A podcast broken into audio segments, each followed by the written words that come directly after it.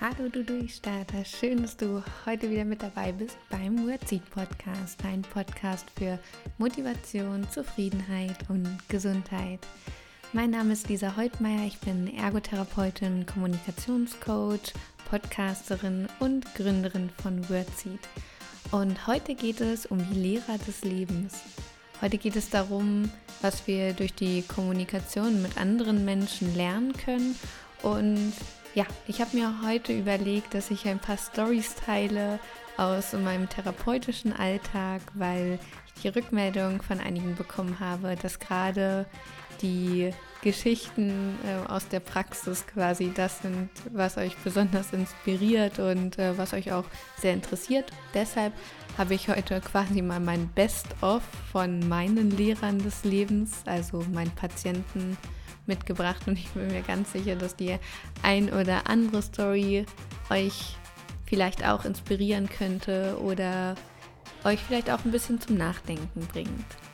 Und bevor es losgeht, eine kleine Ankündigung. Bald ist der 1. Dezember und es gibt das allererste Mal einen Wordseed Adventskalender. Und ähm, in diesem Adventskalender bekommt ihr jeden Tag eine Mail von mir, die ich liebevoll vorbereitet habe und ich bin schon ein bisschen aufgeregt, weil ich mich so freue, das mit euch zu teilen. Ihr bekommt Kommunikationshacks, ich teile mit euch wertvolle Erkenntnisse, Schlagfertigkeitstools und Tools, die ich auf den sozialen Medien oder auch im Podcast bisher noch nie geteilt habe, selbst in manchen Seminaren nicht. Und ja, also es ist was ganz Besonderes und es geht um Kommunikation, es geht um persönliche Weiterentwicklung. Ich bin mir ganz sicher, dass ähm, es dir auf jeden Fall was bringen wird und ich würde mich freuen, wenn wir die Vorweihnachtszeit gemeinsam mit dem Adventskalender verbringen. Und ja, der ist natürlich kostenlos. Ihr könnt euch auf meiner Website unter www.wordseed.de gleich auf der Startseite eintragen. Ich packe den Link aber auch nochmal in die Show Notes. So, so viel zur Ankündigung und jetzt freue ich mich, dass wir eine gemütliche Podcast-Zeit miteinander verbringen können. Seid gespannt auf äh, viele lustige Stories und auch äh, sehr nachdenkliche Stories. Los geht's!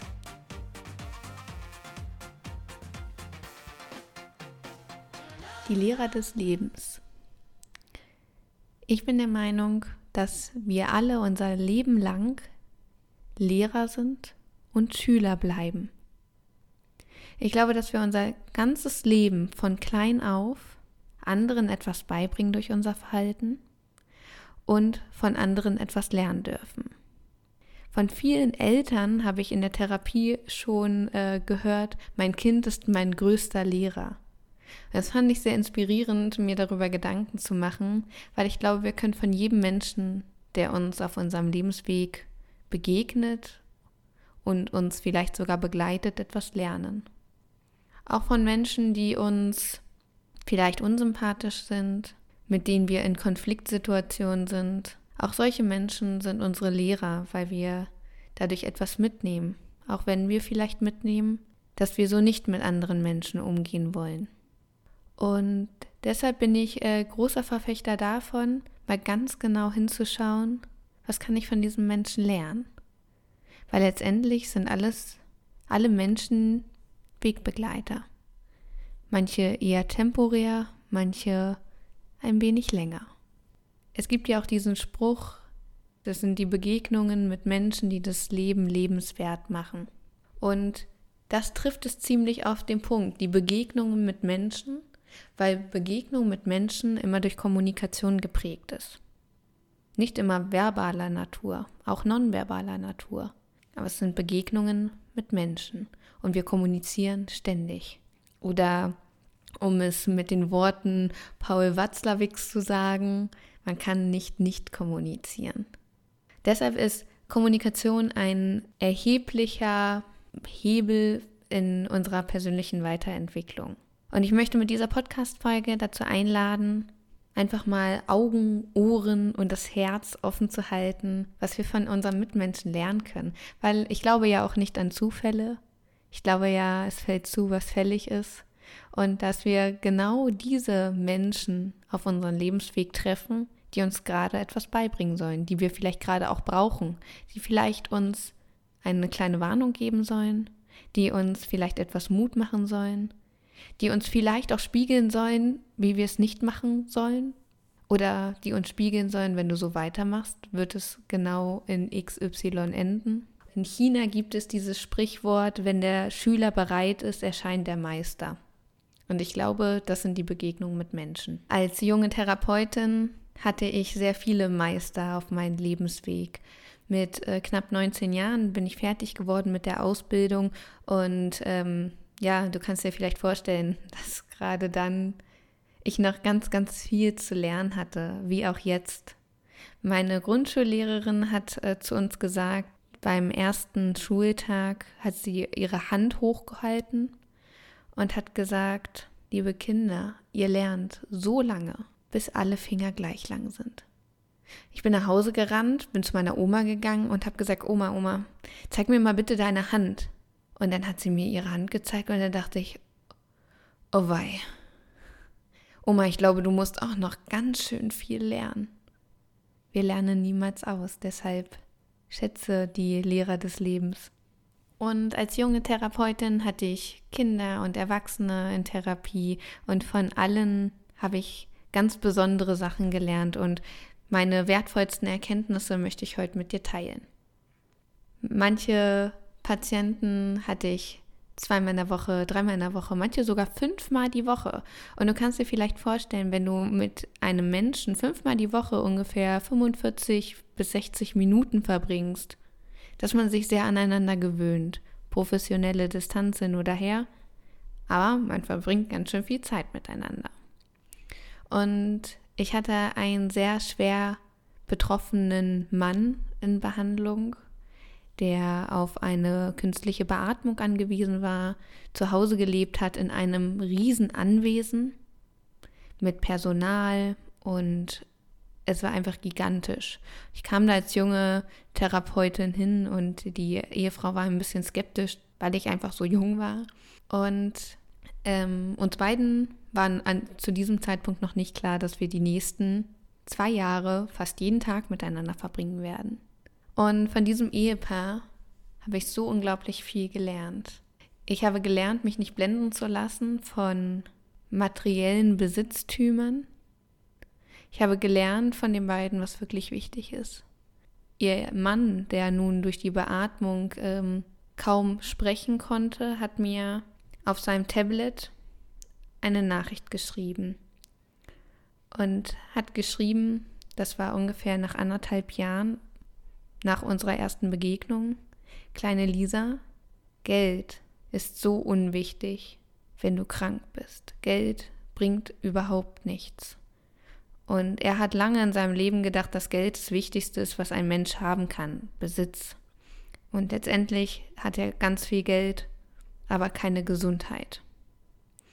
Und von den beiden habe ich so viel Liebe und Wertschätzung erfahren, weil sie verstanden haben, dass Geld am Ende des Tages überhaupt nichts bringt, wenn man krank ist. Und letztendlich ganz andere Werte zählen.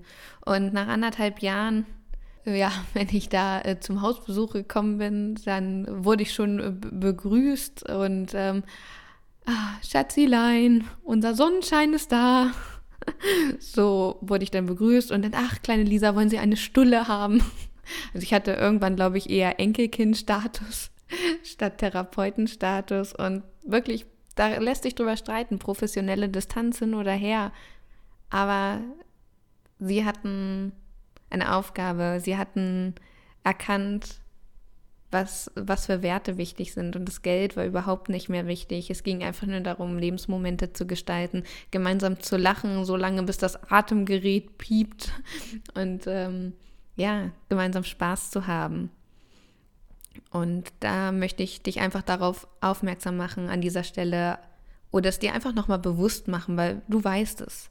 Geld und materielle Dinge sind so sekundär, es ist so unwichtig.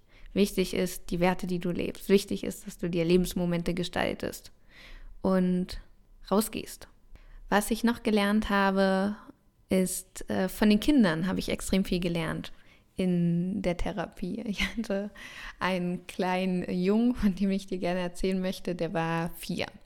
Und der kleine Junge war, naja, ein bisschen tollpatschig. Der war motorisch nicht so weit entwickelt und auch sprachlich hatte er ein paar Defizite, die er so aber gar nicht bemerkt hat. Der war so fröhlich und voller Freude, voller Neugier.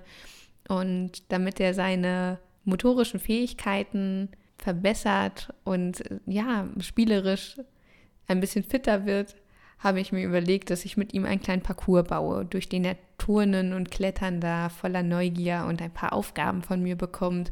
Und so verwandelten wir gemeinsam den Therapieraum in einen Dschungel, wo er dann klettern konnte und als kleines Äffchen da von A nach B geturnt ist. Und dann standen wir vor dem fertigen Parcours und seine Augen leuchteten er schaute mich an und aus tiefstem Herzen sagte er, oh, Lisa, so eine Äste Partur hat es ja noch nie gesehen. Und ihm kam fast die Tränen vor Freude. Und da habe ich gesagt, ja, das ist äh, wahnsinnig toll und wir werden jetzt ganz viel Spaß gemeinsam haben.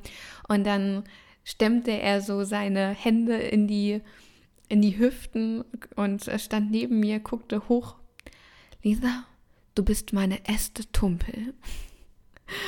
Und solche Momente erinnern mich einfach daran, Kleinigkeiten können so große Freude verursachen. Und sollten wir uns nicht alle wieder über Kleinigkeiten freuen und in anderen Menschen eine Äste Kumpel sehen? Ich glaube, wir können ähm, ja, von unseren Mitmenschen so viel lernen, vor allem von Kindern, diese bedingungslose Freude und Liebe und ja, wir waren gute Kumpels, der vierjährige Junge und ich. Und es sind Kleinigkeiten, die unser Herz einfach höher schlagen lassen, auch wenn es eine Äste Parcours ist. Ja, er war so gut. Was ich dir noch erzählen möchte.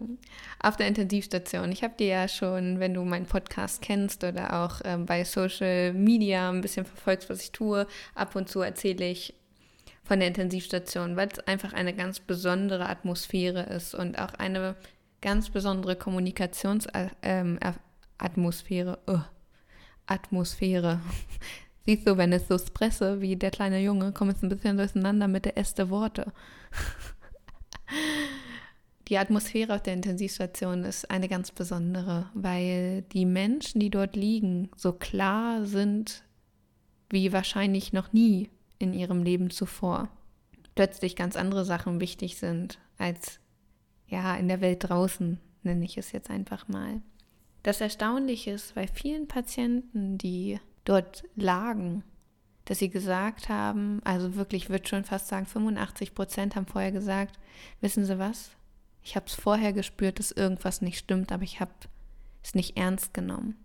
Und da möchte ich einfach dir das Bewusstsein schaffen, hör auf die Sprache deines Körpers, deine Körpersprache, nimm sie wieder wahr. Viele Patienten haben es vorher im Prinzip schon gewusst, dass irgendwas mit ihnen nicht stimmt, aber sie haben es nicht ernst genommen. Deshalb, du hast nur diese eine Gesundheit, nimm es ernst.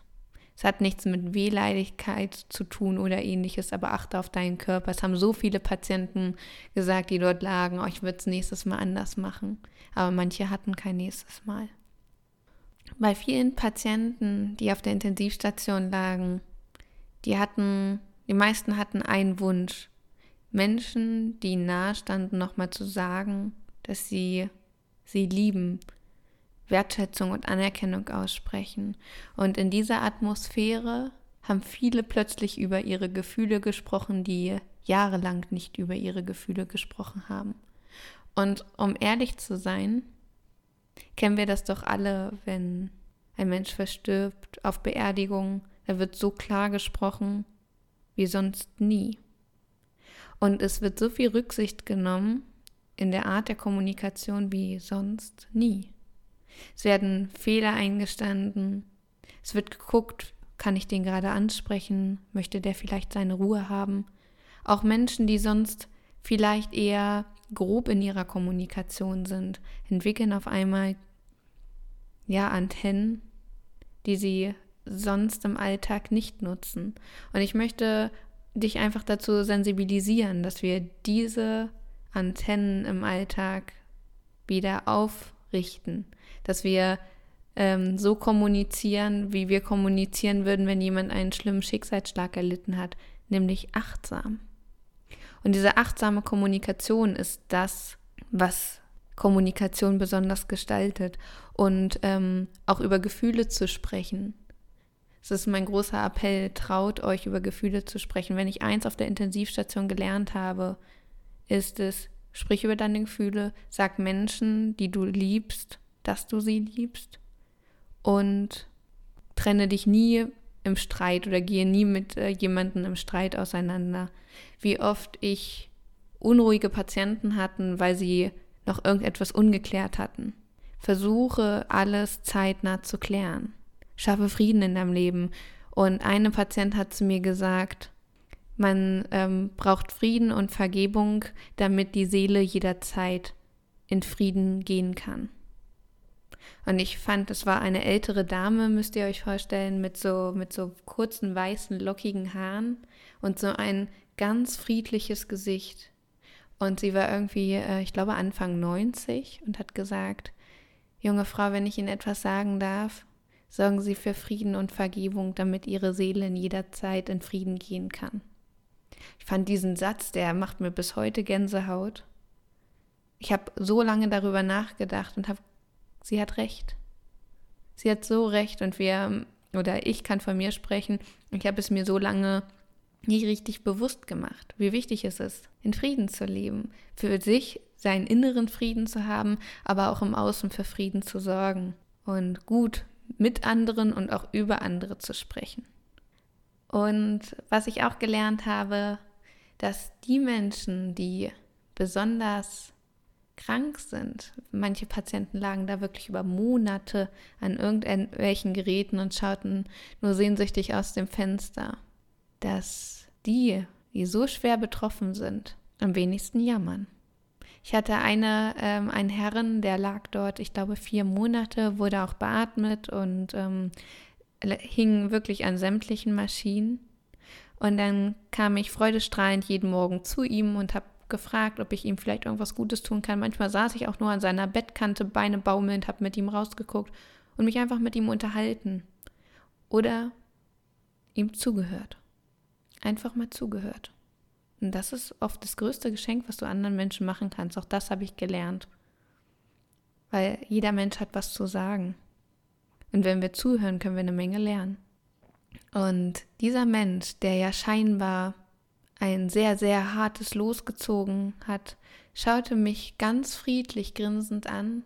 Und es war ein Tag, an dem er keine Schmerzen hatte, die Sonne schien und der ganz hinten, da, das war so eine ganz große Fensterfront, ähm, war ein kleiner Wald und dort waren manchmal Rehe und die hat er beobachtet.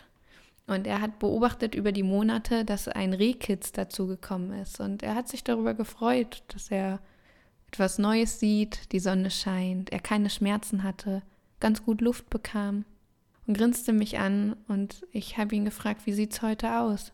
Und er sagt, wissen Sie was, ich bin so zufrieden. Und ich war schon fast ein bisschen erschrocken über die Aussage, weil ich in meinen Glaubenssätzen und in meiner Welt so gefangen war mit meinen, da war ich glaube ich schon ja knapp 20. Wie kann man denn zufrieden sein, wenn man sich nicht bewegen kann, da monatelang an Geräten liegt, beatmet wird, da nicht weg kann? Also ich habe das nicht verstanden. Und das war ein Moment, wo ich auch so viel gelernt habe, mit wie wenig man zufrieden sein kann. Und ich habe mich zeitgleich auch ein bisschen schlecht gefühlt, weil ich mich zuvor noch aufgeregt habe, dass ich keinen Parkplatz gefunden habe. Die Leute fahren wie die Besenkten und ähm, ja, so unwichtig. Und mein Lieblingsquark war ausverkauft, fand ich auch blöd. Wie unwichtig. Und das, diese Momente haben mich wachgerüttelt.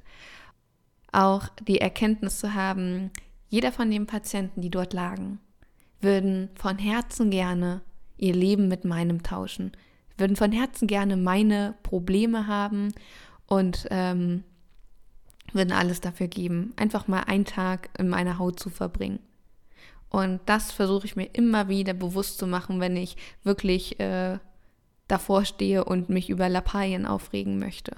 Weil, wenn wir ehrlich sind oder wenn ich ehrlich zu mir bin, ist das, worüber ich mich aufrege, das sind Lappalien.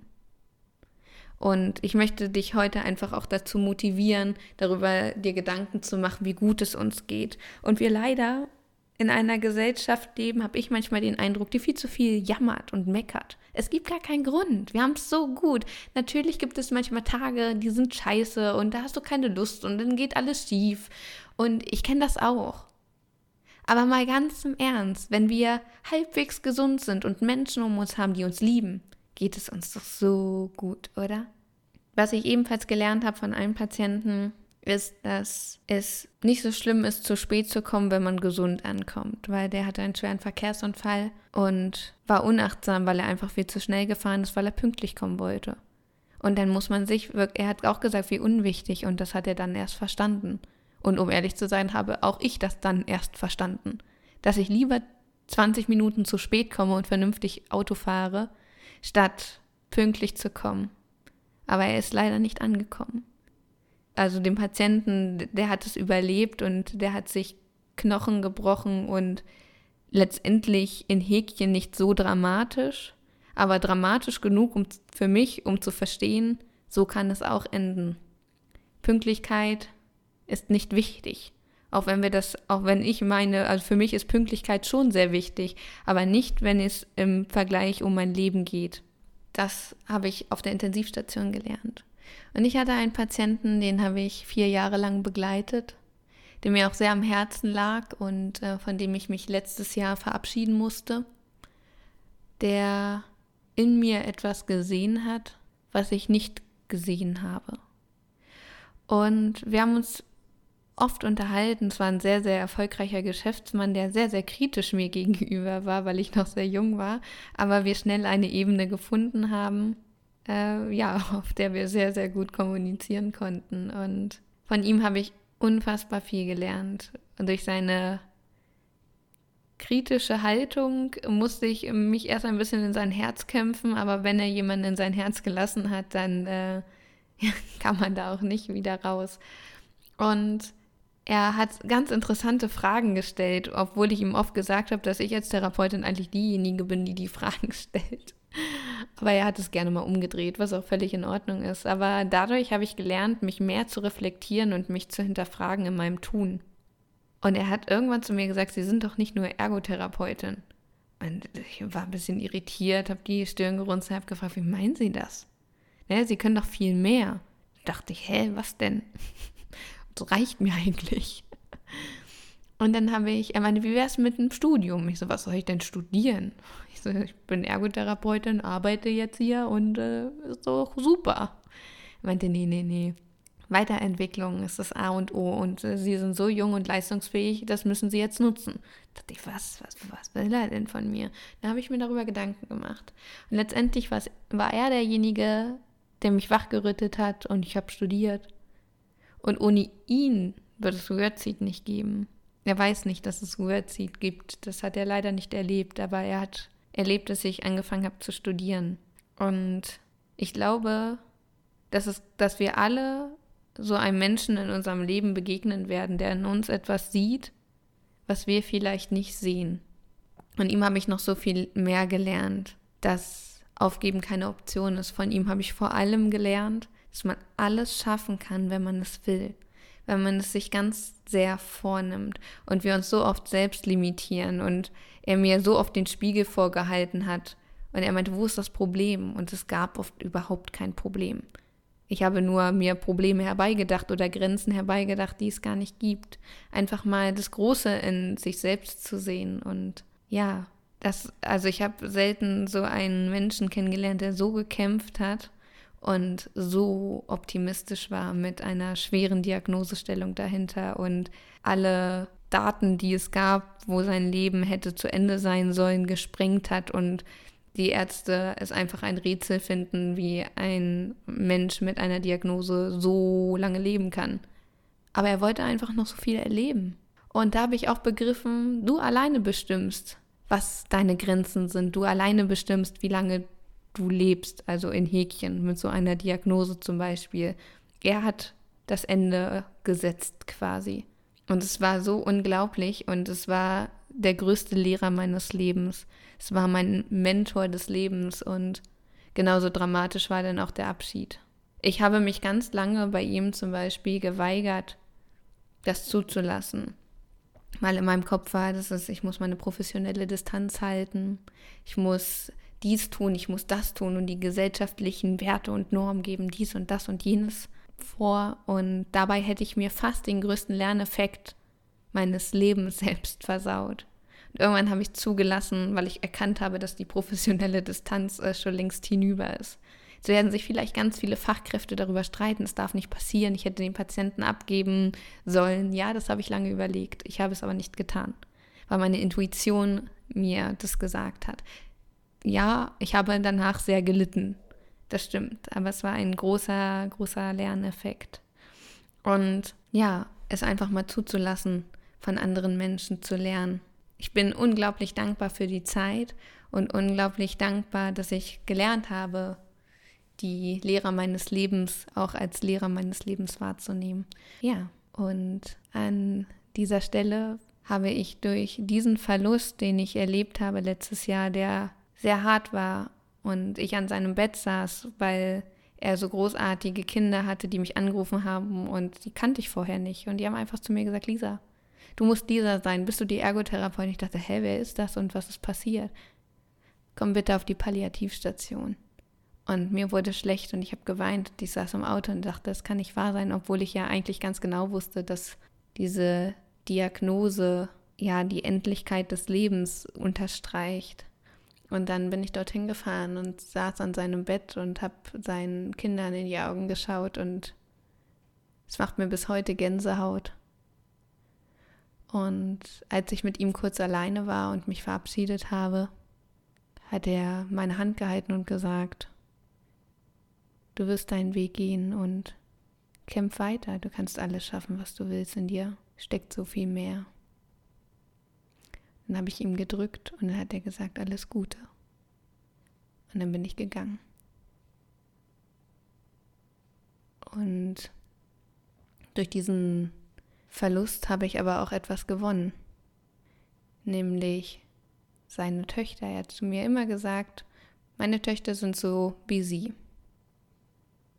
Und er hat recht. Und mit ihnen habe ich bis heute Kontakt. Und sie sind quasi meine großen Schwestern und jetzt meine, meine weiteren Mentoren des Lebens, die er mir quasi überlassen hat. Ich habe mir als Kind immer Geschwister gewünscht und jetzt habe ich im Prinzip welche. Deshalb eine Einladung an dich, auch wenn das manchmal weh tut, lass dich darauf ein. Lass dich darauf ein, was andere Menschen dir zu sagen haben. Lerne von ihnen und sei selbst ein gutes Vorbild und mach dir Gedanken, welches Vorbild möchtest du in dieser Welt sein. Und ähm, ja, ich hoffe, dass du durch diese kleinen Geschichten aus meinem Alltag ein bisschen was mitnehmen konntest. Und ja, die Augen, die Ohren und dein Herz offen hältst für das, was die Menschen zu sagen haben. Dass du Menschen ganz genau beobachtest, achtsam bist und schaust, was könnte die Botschaft auch vom Leben dahinter sein, dass du diesen Menschen getroffen hast. Und wir treffen so unglaublich viele Menschen in einem Jahr. Was jetzt dieses Jahr, was ich da alles für Menschen kennengelernt habe, ist ein so großes Geschenk. Und ja, sind alles Wegbegleiter und Lehrer des Lebens. Ich hoffe, diese Podcast-Folge hat dich ein bisschen dazu inspiriert, genau das zu beachten, selber Schüler zu sein und selber Lehrer zu sein, weil wir können uns hier unglaublich viel beibringen und auch Situationen können uns so, so viel zeigen und beibringen, auch wenn sie manchmal extrem schmerzhaft sind und sehr traurig. Aber genauso gibt es Momente, die so lustig sind und so viel Spaß machen, wo man eine Äste Tumpel kennenlernt. Und ich glaube, er ist jetzt schon ziemlich groß. Aber es war so cool. Und ich wünsche dir jetzt einen richtig, richtig, richtig schönen Tag. Melde dich so gerne im Wordseed Adventskalender an. Schreib mir auch gerne deine Erfahrung oder deine Lehrer des Lebens unter dem heutigen Post bei Insta oder bei Facebook. Schreib mir auch gerne dein Feedback, wenn du magst. Und ich wünsche dir jetzt alles, alles Liebe. Freue mich, die Adventszeit mit dir gemeinsam verbringen zu können. Fühl dich dolle gedrückt und bis zum nächsten Mal. Ich vergesse nicht, ich Ich hab es schon bis hier geschafft.